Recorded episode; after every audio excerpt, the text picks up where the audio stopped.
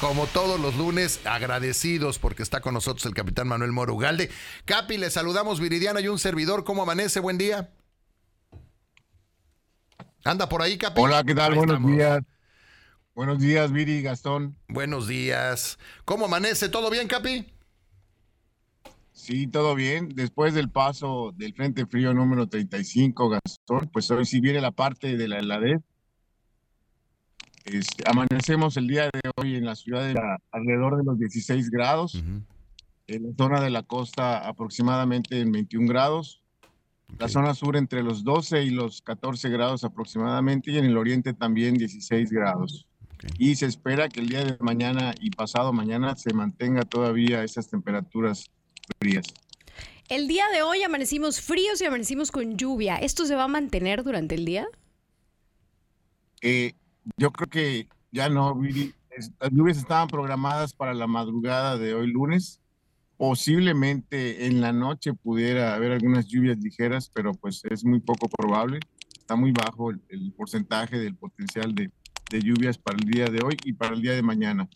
Eh, ya en el resto de la semana, pues esperamos temperaturas calurosas durante el jueves y viernes y sábado tal vez y probablemente la llegada de un frente frío hacia el fin de semana, el sábado en la noche o domingo muy temprano, eh, inclusive pudiera ser muy débil, dado que pues ya estamos entrando en la etapa, como bien mencionaste, en donde ya están disminuyendo los frentes fríos que van a estar llegando aquí a la península de Yucatán y desde luego con mucho menos intensidad. Eh, hablaban de una onda polar, eh, Capi, que venía en camino. Esa es eh, la que vamos a tener en los próximos dos, tres días, ¿no? Que va a bajar las temperaturas. Sí, así es, Gastón. esta masa de aire polar es la que va a intensificar la heladez aquí en la región peninsular y es la que va a estar descendiendo los termómetros en esta zona. Que cayó nieve allá en Ciudad de México, ¿no? En los alrededores, pero qué nevada, ¿eh?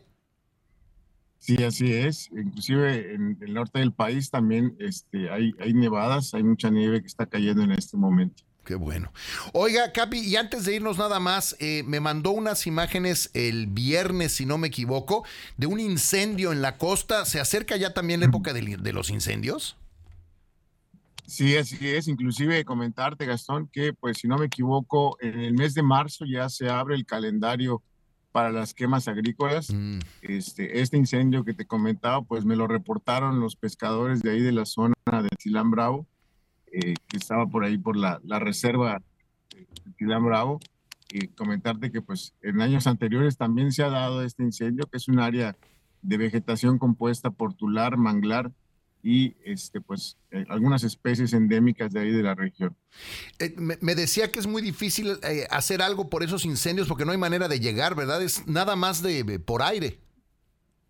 Así es, es una zona realmente pantanosa, es parte ahí de la, ciénega que pues, en un momento dado lo que se está quemando es un tipo de césped que está sobre el agua ah. y, que va corriendo, hoy que sí que el fuego sobre el, el agua y es una zona en donde no puedes accesar más que vía aérea y lo único que queda por hacer ahí como estrategia es hacer algunas descargas de agua con retardante de fuego. ¿Tenemos helicópteros para hacer eso? ¿O es el ejército quien lo hace?